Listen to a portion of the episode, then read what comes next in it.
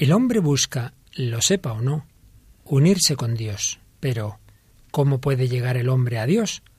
O más bien, ha sido Dios el que ha llegado al hombre.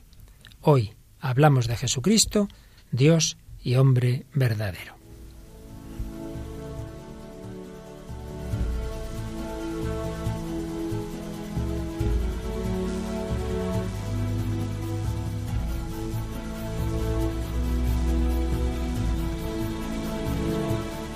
Comienza El hombre de hoy y Dios.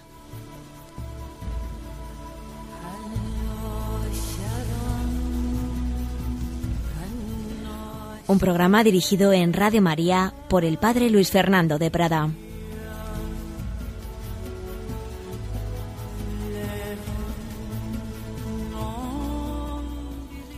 Cordial saludo, queridos amigos, queridos oyentes, querida familia de Radio María. Bienvenidos a esta nueva edición del Hombre de Hoy y Dios en Radio María. Eh, vamos a iniciar un nuevo bloque de este programa que luego explicaremos. Vamos a entrar en el bloque principal de la fe cristiana, que es precisamente el que trata de Cristo, de nuestro Señor Jesucristo, Dios y hombre verdadero.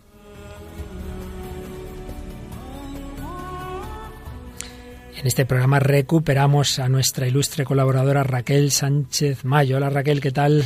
Muy buenas, Luis Fer. Le hemos dado vacaciones unos cuantos programas, le hemos dejado irse de peregrinaciones y cosas de esas, pero aquí la recuperamos muy santificada. Sí, sí, sí. Está en Monte Cassino, ¿dónde más? San Giovanni Rotondo, donde está enterrado el Padre Pío. Hemos estado en ah, Monte San Angelo, que es uno de los, de los tres templos que mandó construir el propio Arcángel San Miguel. Madre mía. Y bueno, una maravilla. El sur de Italia, súper recomendable por peregrinaciones y por, y por la gente, que es maravillosa. Pues seguro que hoy lo va a hacer especialmente inspirada Raquel, porque viene de esos sitios tan santos. Bueno, Raquel, pues tenemos un comunicante que varias veces nos manda correo muy, muy interesantes y muy profundos. Como el último programa que hicimos fue sobre la esperanza, nos hace algún comentario sobre ello. Bueno, Nacho desde Sevilla nos dice, me parecieron muy interesantes las reflexiones que hicieron el pasado programa sobre las diferencias entre la esperanza cristiana y el poner la esperanza en las cosas terrenales. Estas pueden ayudar temporalmente, sin duda, pero el hombre no encuentra en ellas ni su plenitud ni su gozo completo porque son de carácter efímero y en muchas ocasiones inestables. Antes o después uno termina comprendiendo que poner la esperanza en lo material da como fruto una felicidad pasajera, irreal, inconsistente, en la que el hombre se desgasta buscando alcanzar una plenitud que nunca llega. Pero, afortunadamente, esa semilla de eternidad que Dios plantó en cada corazón no puede ser silenciada del todo por lo material, ni borrada completamente. Y por eso no cesa de recordarnos que esa felicidad constante, inmutable y plena que buscamos desesperadamente sí existe y que está mucho más cerca de lo que pensamos, pues Dios nunca se aleja de nuestro lado. Esperar confiadamente en Él es ver colmadas absoluta y permanentemente todas nuestras aspiraciones, materiales y espirituales. Por eso es una esperanza con mayúsculas. Gracias por recordárnoslo con ese programa y por animarnos a no conformarnos con menos. Pues gracias a ti, Nacho, una vez más, porque la verdad es que este comunicante siempre resume muy bien lo que hemos intentado transmitir en nuestros programas anteriores. Y como os decía al principio, vamos a hacer un pequeño cambio de tercio, de bloque. Os recuerdo que este programa ha tenido tres partes. Una primera, que fueron como, digamos, las preguntas y deseos del hombre, del hombre hacia Dios, del corazón del hombre hacia Dios. Eh, ahí dedicamos 17 programas a ese bloque especialmente pensado eh, para también personas no creyentes o en búsqueda o con sus dudas, ese primer bloque de las preguntas y deseos del corazón humano. Un segundo más breve, que era al revés, la respuesta de Dios a través de la Iglesia a la nueva evangelización. Y en la tercera parte, que es la más larga, pues es exponer los núcleos principales de la doctrina católica, siempre teniendo en cuenta al hombre contemporáneo, su cultura, su situación. Y en esta tercera parte dedicamos un primer bloque a Dios, un segundo bloque al hombre, que es el que acabábamos en el programa anterior, pues si hemos hablado de Dios y hemos hablado del hombre, nos toca hablar de cómo se unen el hombre y Dios. Y evidentemente ese es Cristo. Cristo es Dios, Cristo es hombre. Esa es nuestra fe. Por eso, eh, nada mejor para hablar eh, de cómo el hombre se une a Dios que hablar de Jesucristo, no faltaría más. Tengo que recordar que en ese primer bloque de preguntas del hombre que busca la verdad, de la razón que busca la fe, ya dedicamos dos o tres programas a Cristo, pero ahí era desde esa perspectiva, digamos, más bien racional, si los evangelios son fiables, motivos de credibilidad, pero eso está ahí. Quien quiera no pudiera oírlo, pues ya sabe que está en ese primer bloque, esos programas como más eh, de cara a la razón. Hoy vamos a partir de la fe, pero como siempre digo, teniendo en cuenta a todas las personas que, eh, que a lo mejor no comparten nuestra fe, siempre las tenemos en cuenta, aunque fue en ese primer bloque sobre todo cuando lo hicimos.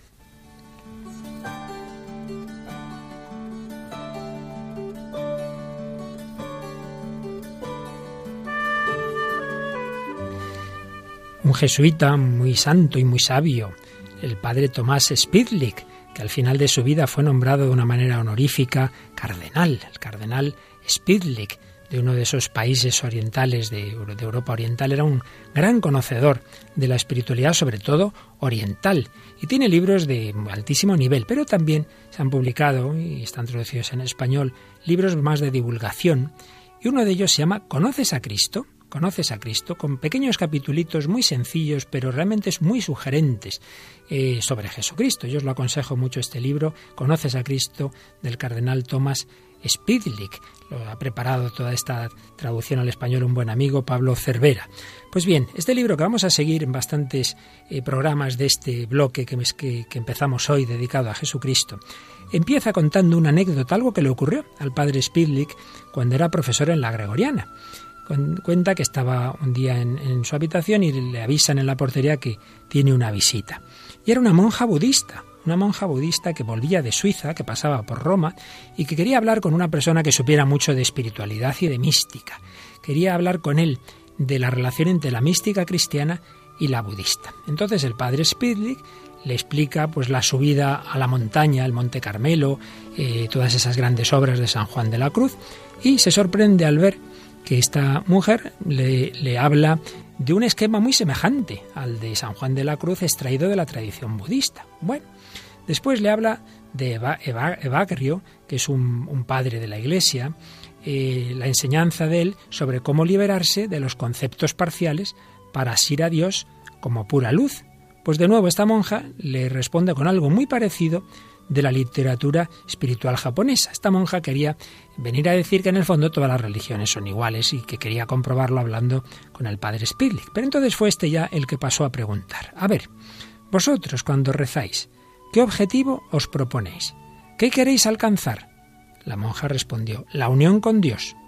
Y el padre Spidlik, claro, muy bien, estamos todos de acuerdo.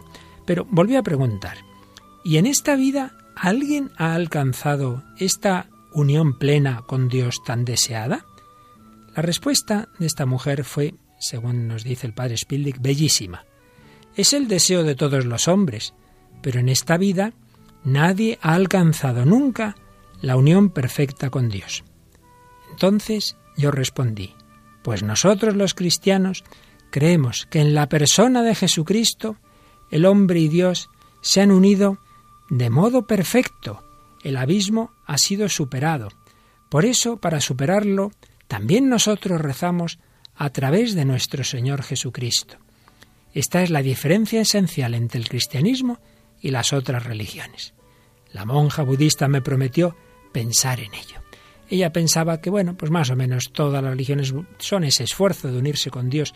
Pero claro, el padre Spilli le habló de que ya hay alguien en quien esa unión se ha realizado de manera absoluta y plena porque siendo una única persona, la persona del Verbo, en ella están unidas la naturaleza humana y la divina. Evidentemente eso no está en ninguna religión, más que en el cristianismo, que no es simplemente una religión que cree en Dios y trata de unirse a Él, es la revelación de que Dios se ha hecho hombre, para que el hombre se divinice.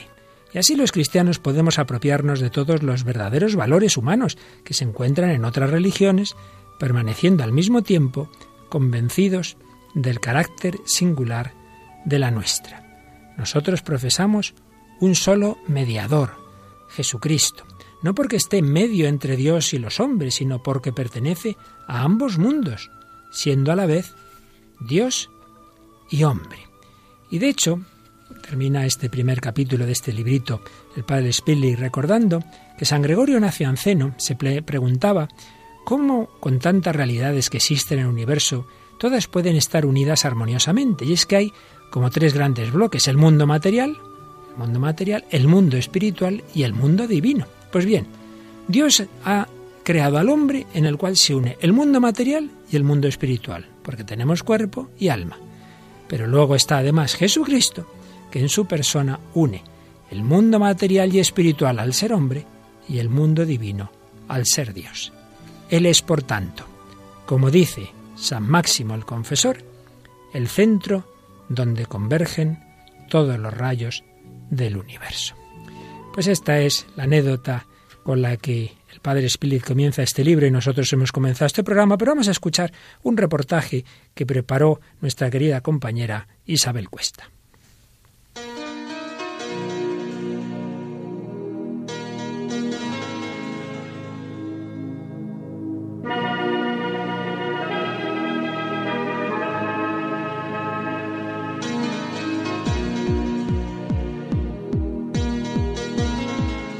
Todos sabemos quién fue Cristo, pero ¿qué papel ocupa hoy en nuestras vidas? ¿Qué representa para nosotros? Francisco López Atanes ejerce de profesor universitario. Es licenciado en Filosofía y Derecho. Él nos habla de la dimensión temporal de Cristo. Cristo es misterio y revelación. Para mí en Cristo se revela el absolutamente hombre y el absolutamente Dios. En Cristo Dios nos mira con el amor más grande posible. En Cristo los ojos de Dios se depositan suavemente sobre la naturaleza humana para llenarla de gracia. En Cristo, en Jesús de Nazaret, Dios se nos hace presente en la historia, se hace concreto y se hace contingente. En la cruz y la resurrección, como hechos históricos, el tiempo es llevado a su plenitud. El amor que se derrama en la muerte y la resurrección de Cristo nos abre un camino que desde la finitud y la contingencia de nosotros como criaturas nos lleva y nos indica a través de Cristo el corazón mismo de Dios.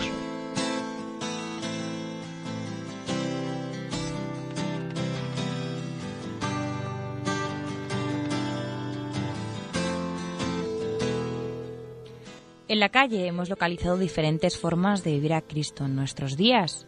María Ángeles es economista y comenta lo siguiente estamos acostumbrados un poco a hacer un cristianismo en España de, supermercado, ¿no? Que uno va y entonces elige lo que quiere. Pero el lote completo no es ese. El lote completo es una cosa, es lo que dice el Papa, lo que dice la Iglesia. Y eso es un lote que va todo junto y o lo tomas o lo dejas, pero no vale que tú te hagas tus componendas.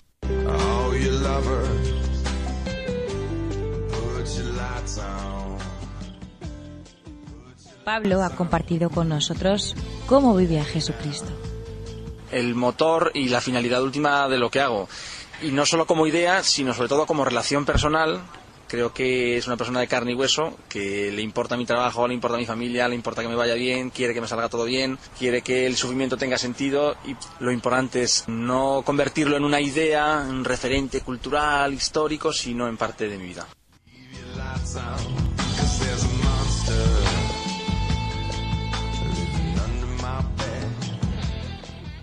Teresa tiene 21 años y es estudiante de psicología. Cristo forma parte de su vida. Pues Jesucristo en mi vida es el que da sentido a mi vida y, yo creo que nunca estoy sola porque Él me acompaña ¿no? a todos los sitios donde voy, pues es parte de mí.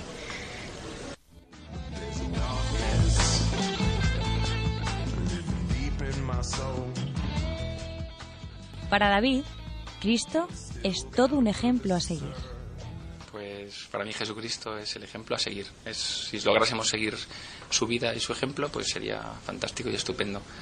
Intentamos, digo intentamos porque creo que todos los cristianos lo intentamos, seguir la vida de Cristo. No lo conseguimos, pero es el ejemplo a seguir.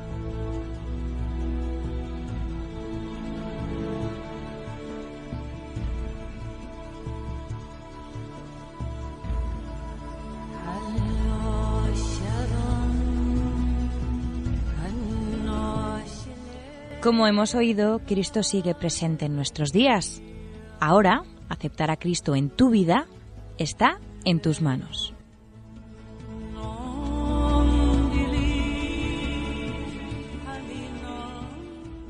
Así es, Cristo sigue presente en nuestras vidas, Cristo sigue presente en nuestro mundo.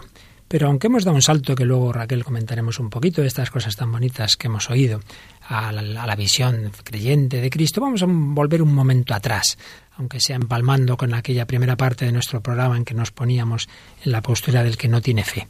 Vamos a ir un momento atrás, porque es verdad que Jesucristo, incluso para el que no tiene fe, es un personaje de grandísima importancia. Por ello vamos a recordar, aunque sea por breves pinceladas, pues cómo se ha visto y se ve en la historia la figura de Jesús por aquellos que no tienen nuestra fe, que no comparten nuestra fe cristiana. Para ello nos vamos a seguir del libro de nuevo de alguien que también ahora es cardenal, aunque cuando lo escribió no lo era. Es un teólogo, Angelo Amato, que publicó Jesús el Señor. Ahora es el cardenal Amato, que preside la congregación que lleva las causas de los santos. Pues bien, como teólogo tiene varias obras y una de ellas muy buena, que se tradujo también al español, eh, por un discípulo suyo, que también ahora es obispo, don Demetrio Fernández, que fue mi profesor de Cristología. Si algo sabemos de Cristología, se lo debemos a don Demetrio. Pues bien, en este libro de Angelo Amato tiene una primera, un primer capítulo que nos habla precisamente de Jesucristo desde fuera, es decir, cómo le ven aquellos que no son cristianos. Y dice unas palabras muy bellas eh, Angelo Amato. A pesar del ateísmo, el indiferentismo, la unidimensionalidad de la cultura contemporánea, brota con toda fuerza del corazón humano la invocación profunda a ser descifrado por Cristo, a ser sostenido por Él en la soledad, reforzado en la creatividad cotidiana del trabajo y del progreso, confortado en el dolor y en el fracaso, salvado de todo mal y de la muerte. Y es que, dice Monseñor Amato, también fuera del cristianismo Jesús aparece como el que puede desvelar plenamente el hombre al mismo hombre. Esta cristología desde fuera constituye la fatigosa peregrinación del hombre contemporáneo a la búsqueda del verdadero rostro de Dios y de la propia identidad humana. Es una cristología en camino hacia la casa del Padre. Y nos resume eh, don Ángelo Amato pues la visión de Cristo primero en las religiones no cristianas y después en la filosofía, en la literatura, en la psicología. Vamos a decir dos palabras de, todo ello. Las religiones no cristianas, comenzando por el mundo oriental, el hinduismo, ya sabemos, lo hemos oído muchas veces, que Gandhi quedó fuertemente impresionado por la enseñanza de Cristo, especialmente por el sermón de la montaña. Para él Jesús fue un mártir, la encarnación del sacrificio, un gran maestro de la humanidad. Para otros teólogos del mundo hindú, Jesús es un excelente ejemplar de moralidad, de no violencia, de verdadera humanidad. Más aún, para muchos Jesús es una avatara. ¿Qué es eso de una avatara? Pues es lo que en el mundo hindú es una encarnación de Dios, una encarnación plenaria de Dios. En el avatara, Dios desciende con la finalidad concreta de salvar al mundo. Fíjate Raquel, qué, parecido suena, ¿verdad? A lo que nosotros creemos. La encarnación, Dios eh, baja para salvar al mundo en diversas encarnaciones. Aquí es donde venía la diferencia, ¿no? Pero mm, muchos de esos teólogos consideran a Jesús como una de las mayores encarnaciones de Dios, como un profeta puro y generoso, que sufrió y espió de forma vicaria por cada uno de nosotros. Concluye así Monseñor Amato. El Evangelio de redención predicado por Jesús encuentra acogida en el hinduismo porque da nuevo vigor y fuerza a su espíritu de tolerancia, gentileza, paz y amistad. Pero también añade de otros teólogos que mm, ven en Jesús un gran maestro espiritual. Cuenta una cosa muy bonita, que uno de estos, eh, de, una orden, una orden oriental, de estas órdenes así de, de, monjes, pues recuerda de pequeño que en un 25 de diciembre, pues día en que celebramos la Navidad cristiana, el maestro esa su orden de, espiritualidad hindú, invitó a los presentes a meditar en Cristo y a sentir viva su presencia. En el hinduismo hay, por tanto, ámbitos en los que se acepta a Jesús y su enseñanza y se le venera. Y en el budismo, pues ante todo se ve a Jesús, eh, pues a veces al lado de Buda y de Confucio, entre los grandes sabios de Oriente, y se subraya particularmente su ejemplaridad humana y su alta moralidad. Si nos vamos al Islam, pues fíjate, Raquel y queridos oyentes, que en el Corán Jesús, al que se llama Isa, es mencionado en 15 suras, es decir, en 15 capítulos de los 114 que tiene el Corán, con un total de 93 versículos. Y es considerado un gran profeta del Islam, nacido incluso de María Virgen. se le ve autor de muchos milagros y maestro del monoteísmo absoluto y de la sumisión total a Dios, que eso significa Islam, sumisión. Entonces lo ven como un verdadero muslim, como continuando la tradición que empezó el primer hombre Adán y, y, fue continuada por Abraham. Claro, por supuesto, para ellos Jesús no es más que un profeta y además no es el principal, porque el principal, como podemos imaginar para el Islam, es Mahoma.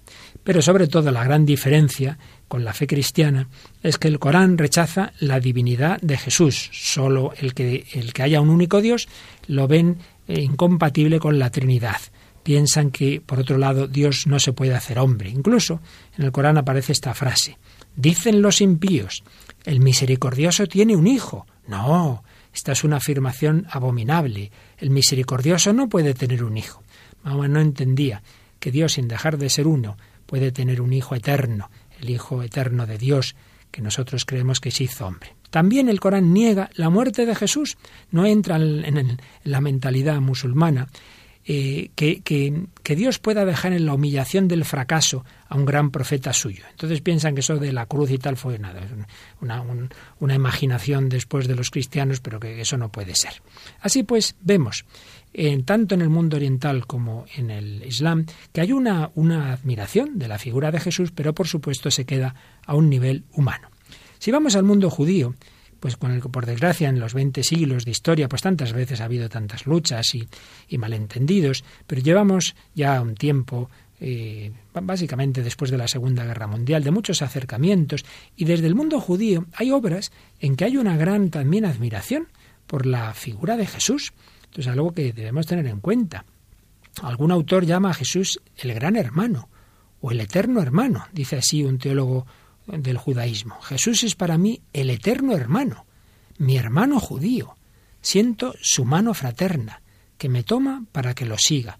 No es la mano del Mesías, claro, ellos no tienen esta fe, este, pero es una mano que tiene señales de heridas. Por supuesto, está claro, no es para ellos una mano divina, sino una mano humana, pero en ellas está excavado el más profundo dolor. Por ello, gracias a Dios, hay un acercamiento. De hecho, en el libro del Papa sobre Jesús de Nazaret cita, cita eh, algún estudio de un rabino sobre Jesús. La conclusión de Monseñor Angelo Amato sobre esta primera partecita de cómo se ve a Jesús en diversas religiones es esta, que Jesús aparece como una personalidad de gran significado humano y religioso, como un profeta de Dios, maestro de humanidad, mártir y testigo de la verdad. Pero, pero, no tienen la fe del Espíritu Santo, es una visión, digamos, desde la razón y por ello lo ven solo como un profeta entre tantos, quizá como el muy importante o quizá de los más importantes o quizá alguno el más importante, pero como un profeta. Eso sí, con un mensaje original y fascinante para todos. Pero la hipótesis de una posible plenitud de trascendencia absoluta y divina de su persona queda totalmente incomprendida o rechazada. Bien, esto es un, un, primer acercamiento a ver a Jesús desde fuera, concretamente desde las religiones. Pero vamos a nuestra época, Raquel, y también hay canciones que ven a Jesús desde fuera, en los que se ve ese, esa visión humana de Cristo, pero no aparece la fe profunda en su divinidad. Y nos has traído una que quizá alguna otra ocasión ya la hayamos usado, pero que hoy nos viene al pelo. Bueno, la canción se llama JC, eh, es de, de, Mecano, es un grupo español, muchos lo, conoceréis, sobre todo fue famoso en los 80, principios de los 90. Eh, la canción pertenece a un disco que se llamaba Aidalai, del 91. Y, y, bueno, la canción no es muy comercial, pero, pero el tema nos viene al pelo porque habla de una manera muy clara sobre Jesucristo y luego, bueno, ya el enfoque que le dan los artistas y los, o lo, lo, que podemos darle nosotros, pues ya, bueno, pues varía, ¿no? Pero, bueno, vais a escuchar la letra y yo creo que es muy identificativa, ¿no? O sea, que no hay, no hay problema de pensar que tenga un doble significado ni nada. Mm.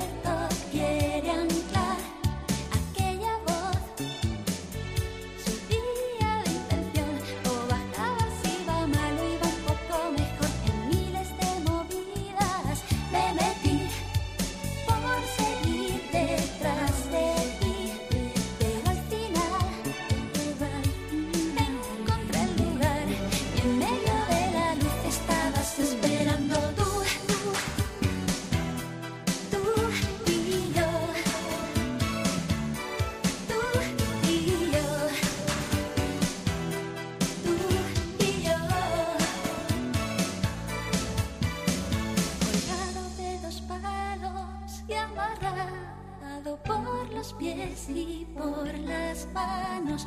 Me pregunté quién lo pudo hacer.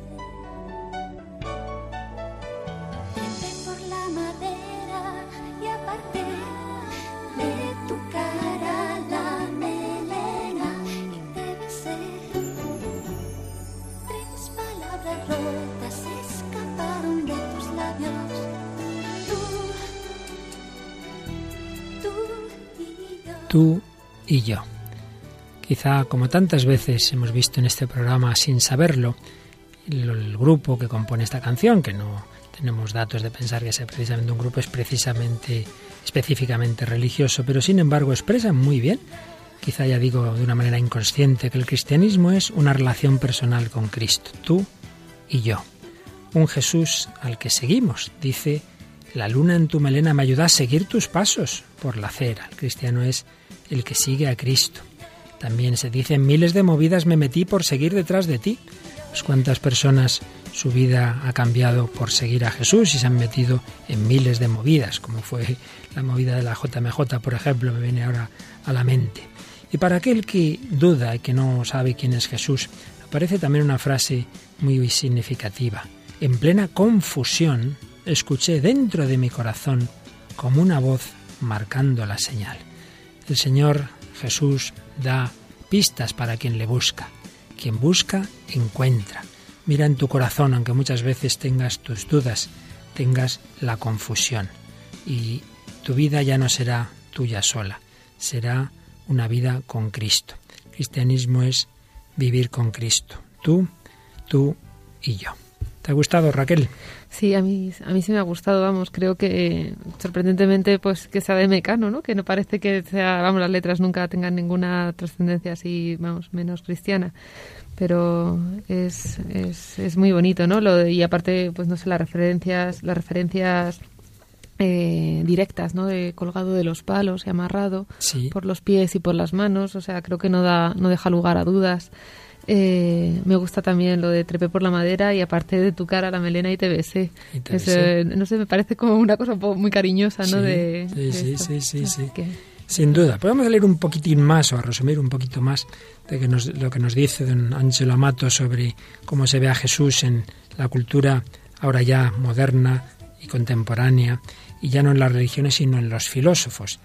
Y claro, pues nos habla de que la filosofía moderna, entendiendo por ella pues la que empieza en el siglo XVII, XVIII, ve, tiene una visión subjetivista y hunde sus raíces en, en la demolición que realizó Spinoza de la religión revelada y por tanto de la divinidad de Cristo y de su redención.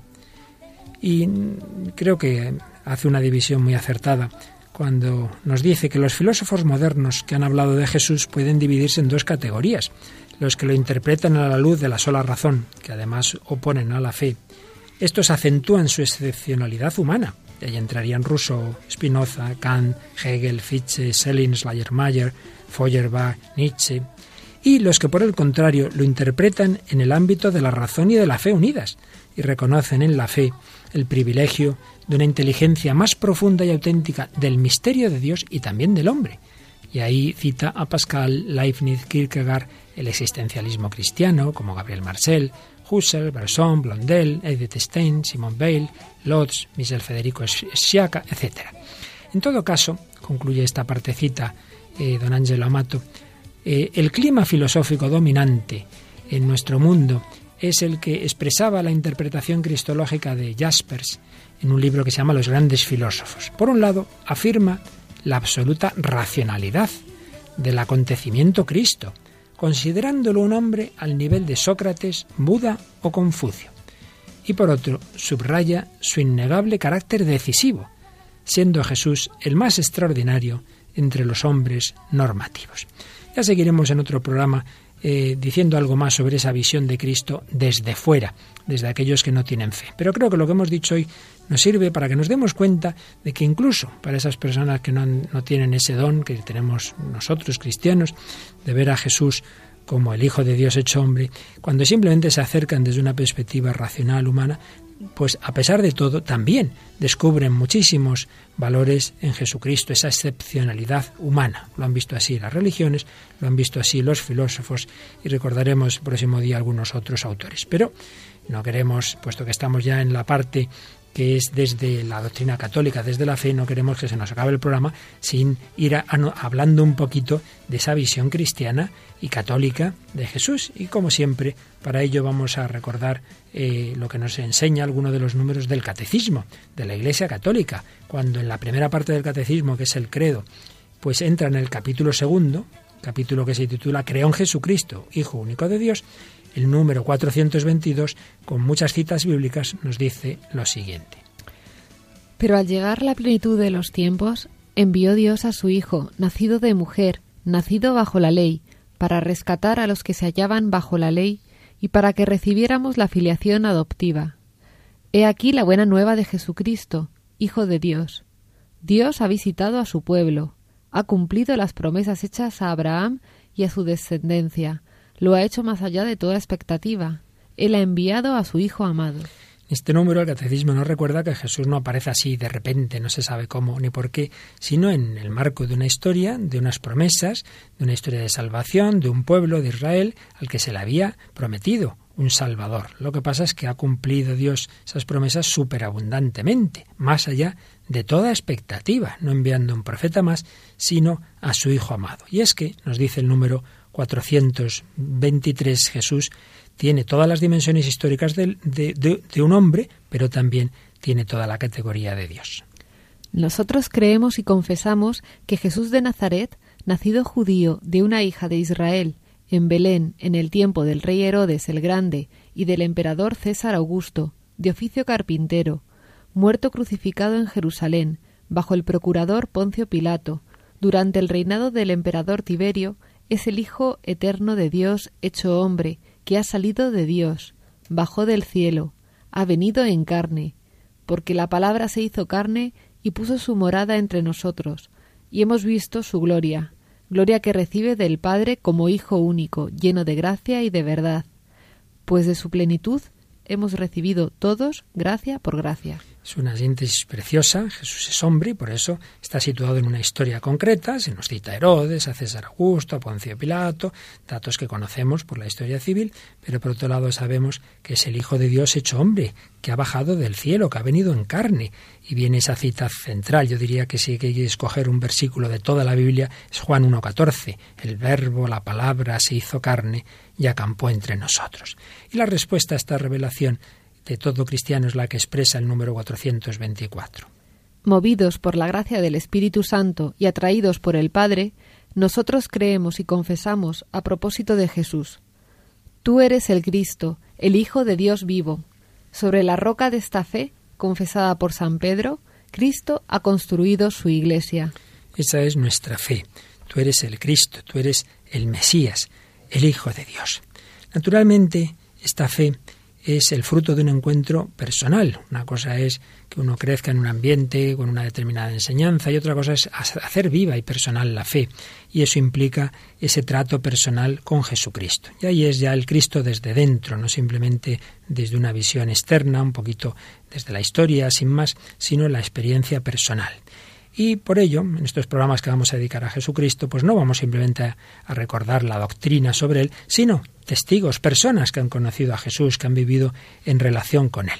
podemos recordar hoy, pues eh, creo que es muy indicado eh, y que todos la, la recordamos sin, sin ninguna duda, aquella mujer, aquella pequeña mujer blanca que falleció un 5 de septiembre de 1997, que había nacido en 1910 en Scope, eh, un pueblo que, entonces, que ahora pertenece a Macedonia, eh, y evidentemente estamos hablando de una mujer que aunque fue bautizada como Inés, todos la conocemos como la Madre Teresa de Calcuta.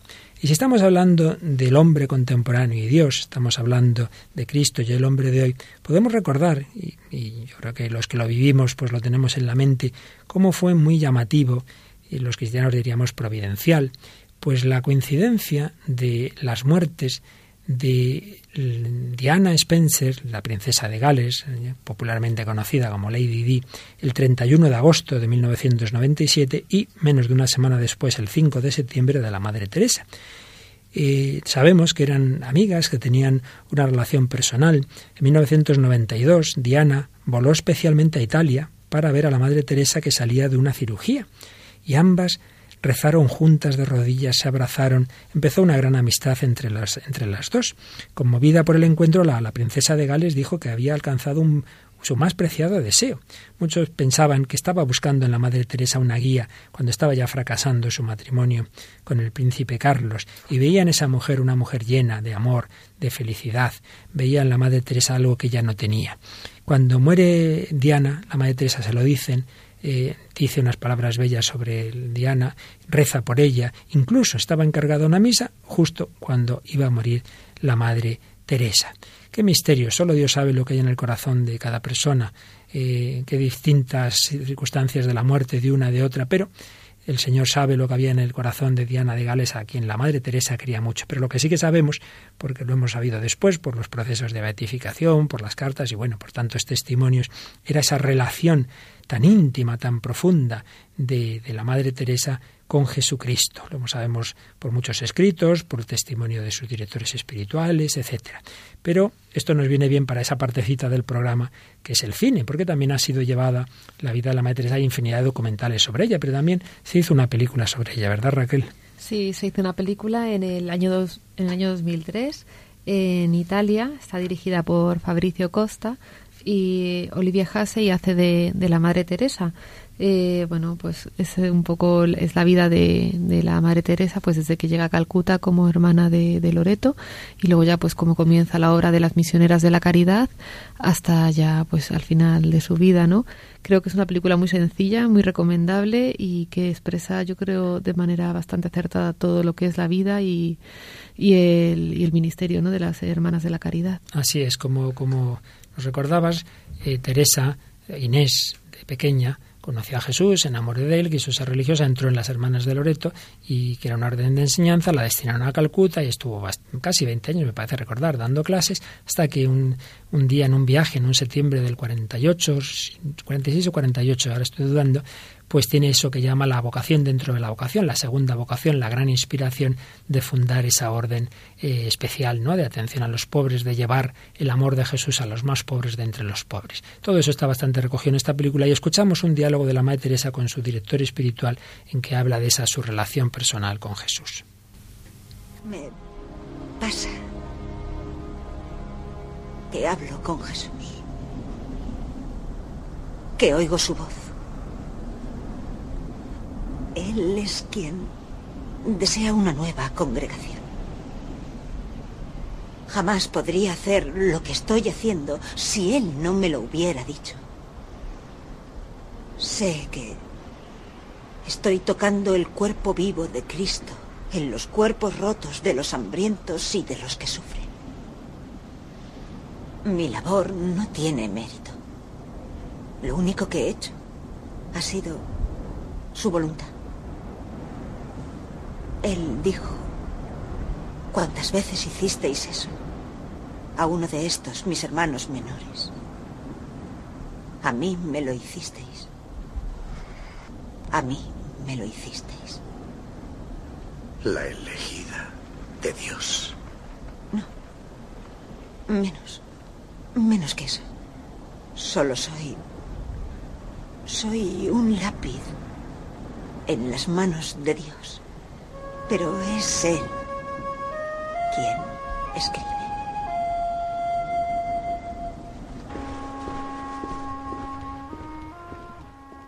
Soy un lápiz en las manos de Dios, era una expresión, en efecto, de la Madre Teresa. Creo que este fragmento nos ha recogido varios aspectos muy importantes. Primero y principal, que el santo no es una gran personalidad humana por sus fuerzas, sino alguien en amistad, en relación con Jesús, y que Jesús habla, es un Jesús vivo, un Jesús vivo que le inspiró esa fundación. Y ya veía que eso no era obra suya, que era de alguien, ¿verdad?, que, que le hablaba al corazón y sentía, en efecto, que era un pequeño lapicerito, un instrumento en manos del Señor. El- lo principal de la fe cristiana es que Jesús no es un personaje que hubo histórico con esas cualidades que antes recordábamos desde visiones no creyentes, sino que es alguien vivo, alguien con quien podemos hablar. Y esa era la relación personal de la Madre Teresa y supongo que tuya también, Raquel, con Jesús, ¿verdad? No, no digo que sea de la misma intensidad, me sospecho que no. tristemente no, pero sí que bueno, yo creo que esto es el resumen de toda la vida de cualquier cristiano, ¿no? Que es el encuentro con Cristo vivo y, y cuando no nos encontramos con Cristo vivo nos quedamos en una, vamos, nos quedamos en una imagen muy pobre y muy, y muy lejana de lo que es Jesucristo, ¿no? Que al final es, pues es el amor, ¿no? Y el amor cómo se conoce, pues amándolo y dejándote amar, ¿no? Sin duda. Pues precisamente, has dicho una expresión muy bonita, el amor, amar, dejarse amar. Vamos a escuchar, aunque sean unos segundos brevísimos, la voz, aunque fuera en inglés, que era su idioma habitual, de la Madre Teresa, eh, diciendo unas palabras muy bellas que enseguida traducimos. Joy. That is the mystery of love. If you are in love, then you are full of joy.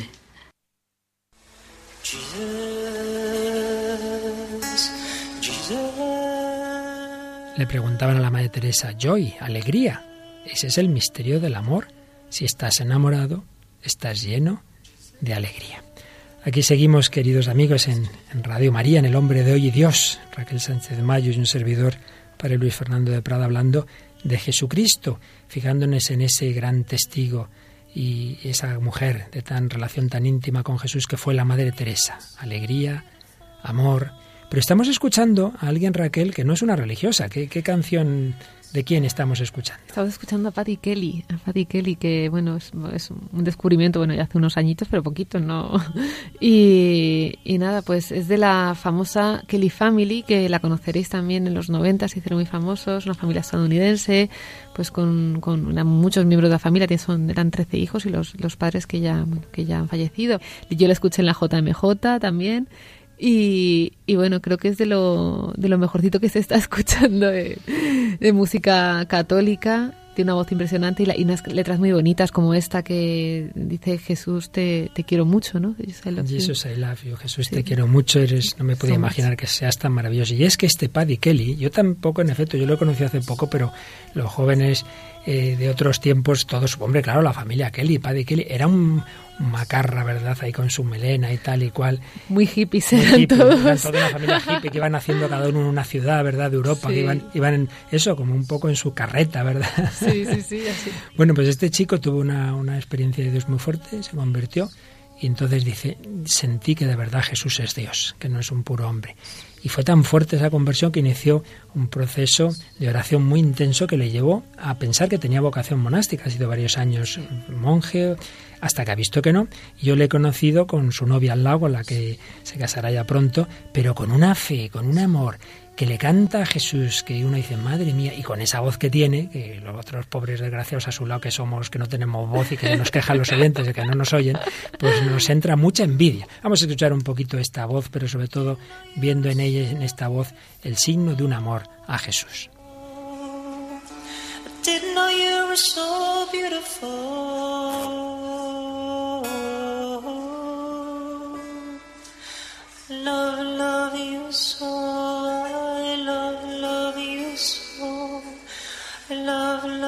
So much. Mother, mother.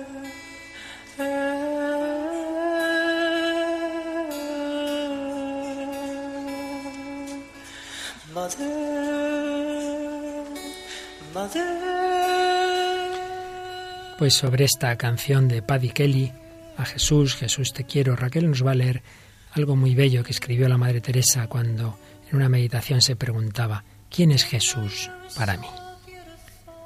Para mí Jesús es el verbo hecho carne, el pan de la vida, la víctima sacrificada en la cruz por nuestros pecados, el sacrificio ofrecido en la Santa Misa por los pecados del mundo y por los míos propios, la palabra para ser dicha, la verdad para ser proclamada, el camino para ser recorrido, la luz para ser encendida, la vida para ser vivida, el amor para ser amado, la alegría para ser compartida, el sacrificio para ser dados a otros, el pan de vida para que sea mi sustento, el hambriento para ser alimentado, el sediento para ser saciado, el desnudo para ser vestido, el desamparado para ser recogido, el enfermo para ser curado, el solitario para ser amado, el indeseado para ser querido, el leproso para lavar sus heridas, el mendigo para darle una sonrisa, el alcoholizado para escucharlo, el deficiente mental para protegerlo, el pequeñín para abrazarlo, el ciego para guiarlo, el mudo para hablar por él, el tullido para caminar con él, el drogadicto para ser comprendido en amistad, la prostituta para alejarla del peligro y ser su amiga, el preso para ser visitado, el anciano para ser atendido. Para mí Jesús es mi Dios. Jesús es mi esposo. Jesús es mi vida. Jesús es mi único amor. Jesús es mi todo.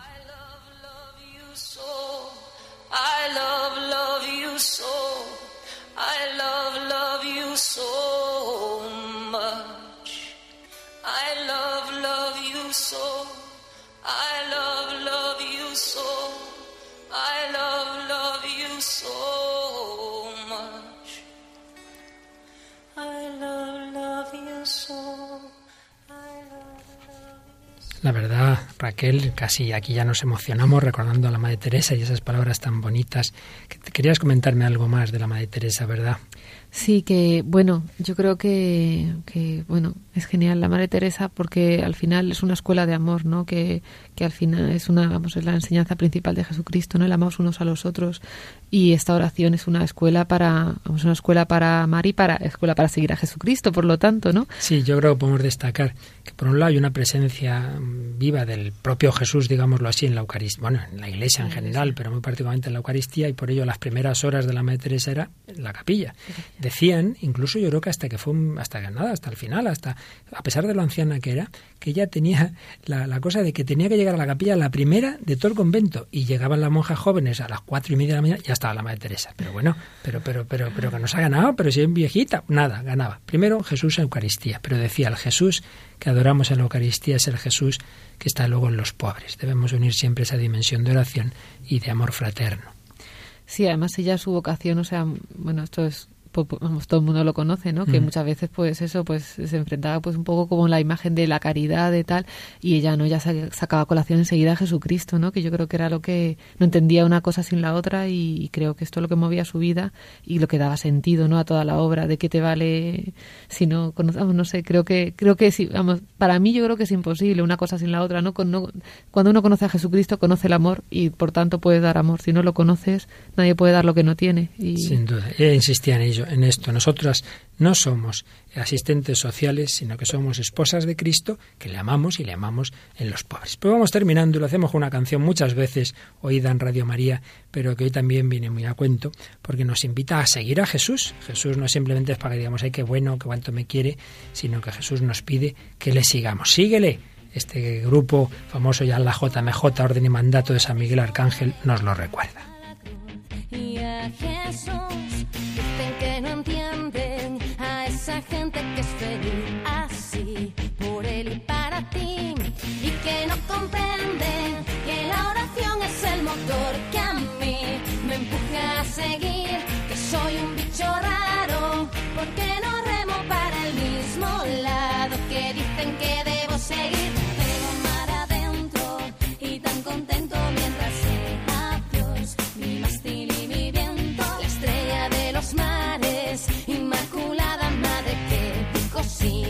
Por ella sigo.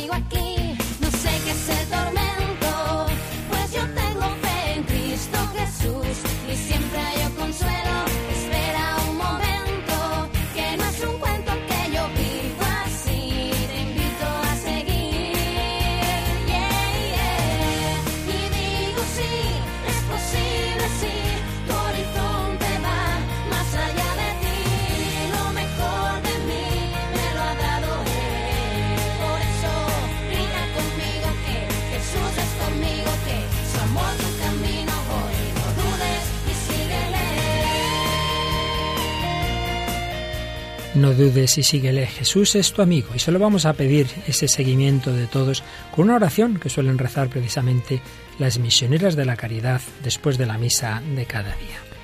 Oh amado Jesús, ayúdame a esparcir tu fragancia por donde quiera que vaya. Inunda mi alma con tu espíritu y vida.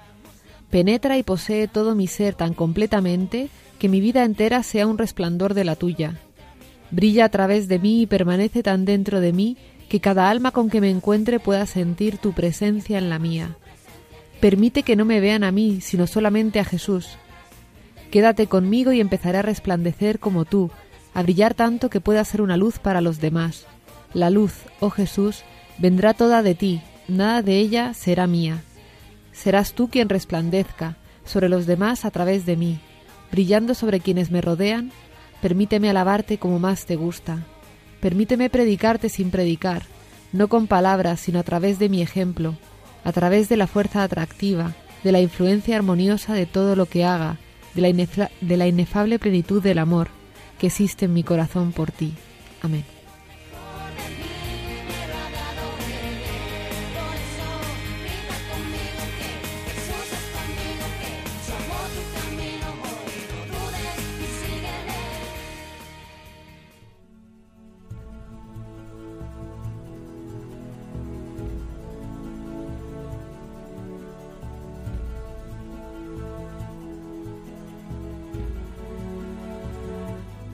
Nada, Raquel, si no fuera por esta música no nos creeríamos que se nos acaba el programa, ¿verdad? Es que se pasa volando. Es que no nos- a lo mejor nuestros oyentes dicen, sí, sí, estamos aquí dormidos ya, aburridos o como osos, Pero ¿no? que no.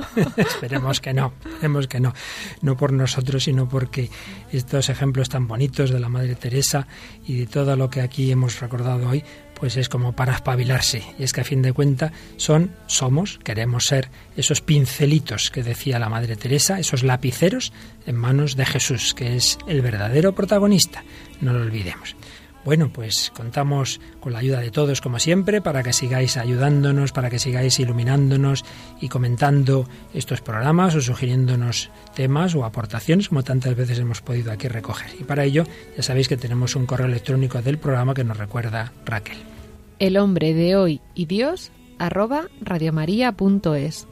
Y también ya sabéis que hemos, como antes al principio decía, hemos acabado ya un nuevo bloque del programa y por tanto tenemos todos los programas anteriores en cuatro CDs.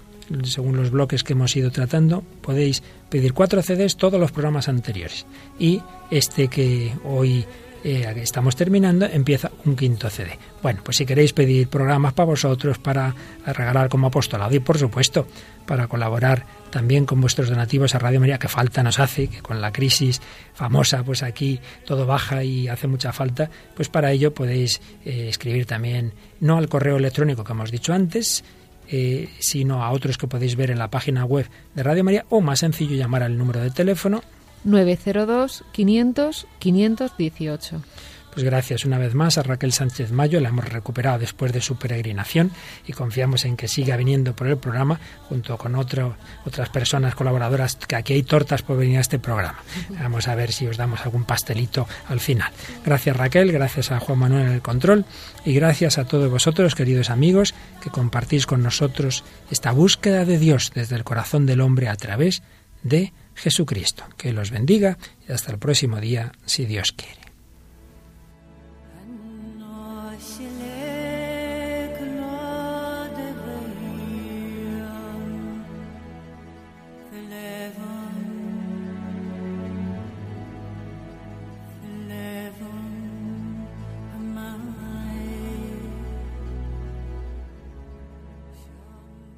Han escuchado en Radio María El hombre de hoy y Dios, un programa dirigido por el padre Luis Fernando de Prada.